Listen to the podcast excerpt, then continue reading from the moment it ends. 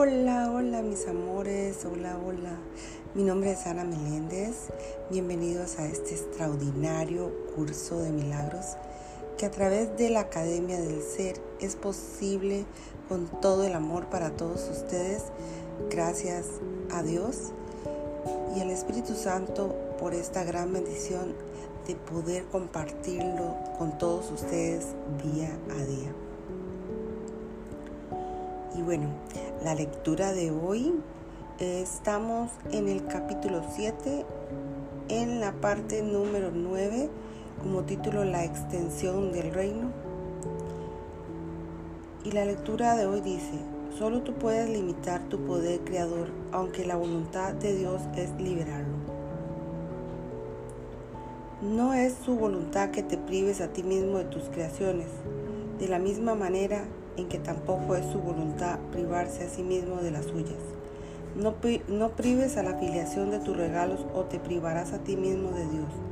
El egoísmo es cosa del ego, pero la plenitud del ser pertenece al ámbito del espíritu porque así es como Dios lo creó.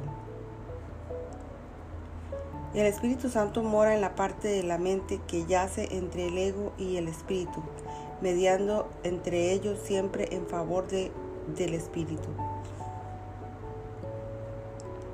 Para el ego eso es ser parcial y así reacciona como si algo estuviera contra él. Para el espíritu eso es la verdad porque el espíritu conoce su, propio, su propia llenadura y no puede concebir que haya alguna parte de la que esté excluido.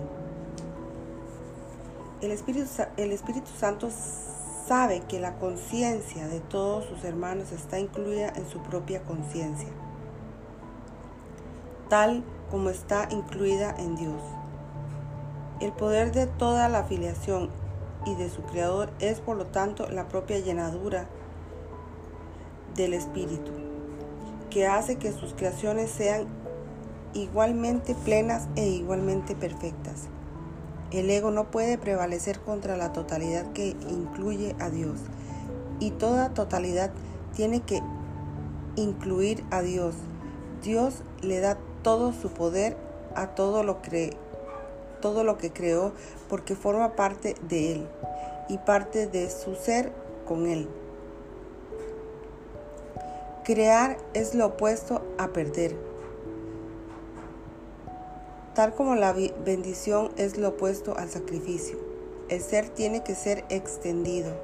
Así es como conserva el conocimiento de sí mismo. El espíritu anhela compartir su ser tal como su creador lo compartió, puesto que el espíritu fue creado como resultado de un acto de compartir. Su voluntad es crear. No desea limitar a Dios, sino que su voluntad es extender del ser de Dios. Extender del ser de Dios es la única función de, del Espíritu. Su llenadura no puede ser contenida de la misma manera en que la llenadura de su creador no se puede contener. Llenadura significa extensión. El sistema de pensamiento del ego obstaculiza la extensión y así obstaculiza tu única función. Obstaculiza por lo tanto el fluir de tu gozo y como resultado de ello te sientes insatisfecho. A menos que crees, estarás insatisfecho. Pero Dios no conoce la insatisfacción insatisfacción. Por lo tanto, no puedes por menos que crear. Puede que no conozcas tus, tus propias creaciones, pero eso no afecta su realidad. De la misma forma en que ser en que ser inconsciente de tu espíritu no afecta en modo alguno su ser. El reino se extiende para que siempre el reino se extiende para siempre porque está en la mente de Dios. No conoce su propio gozo porque no conoce la, llenura de tu propio ser. Excluye de ti cualquier parte del reino y no podrás gozar de plenitud. Una mente dividida no puede percibir su llenadura y necesita que el milagro de su plenitud albore en ella y la cure. Esta vuelve a despertar la plenitud en dicha mente y su aceptación de dicha plenitud la reincorpora, al reino. La completa apreciación de la llenura de ser de la mente hace que el egoísmo se vuelva imposible y la intención inevitable. Por eso es por lo que el reino goza de la de paz, de perfecta paz. El espíritu está cumpliendo su función y solo el pleno cumplimiento produce paz. Tus creaciones están protegidas porque el Espíritu Santo que se encuentra en tu mente las conoce y lo puede llevar a tu conciencia, siempre que se lo permitas. Moran allí como parte de tu propio ser, porque la plenitud las incluye.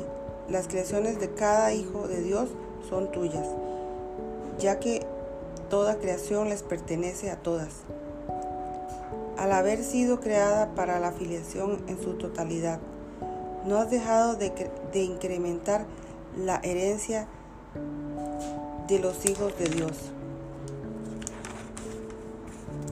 Por lo tanto, no has dejado de asegurarte de que fuera tuya, puesto que la voluntad de Dios fue dártela, te la dio para siempre, y puesto que su voluntad fue que dispusieras de ella para siempre, te proporciono los medios para que la pudieras conservar. Y eso es lo que has hecho desobedecer la voluntad de Dios es algo que solo tiene sentido para los dementes.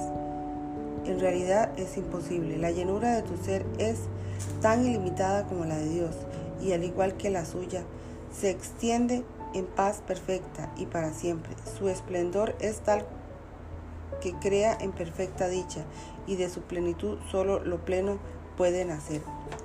Ten por seguro que nunca perdiste tu identidad ni tampoco las extensiones que la mantienen en un estado de plenitud y de paz.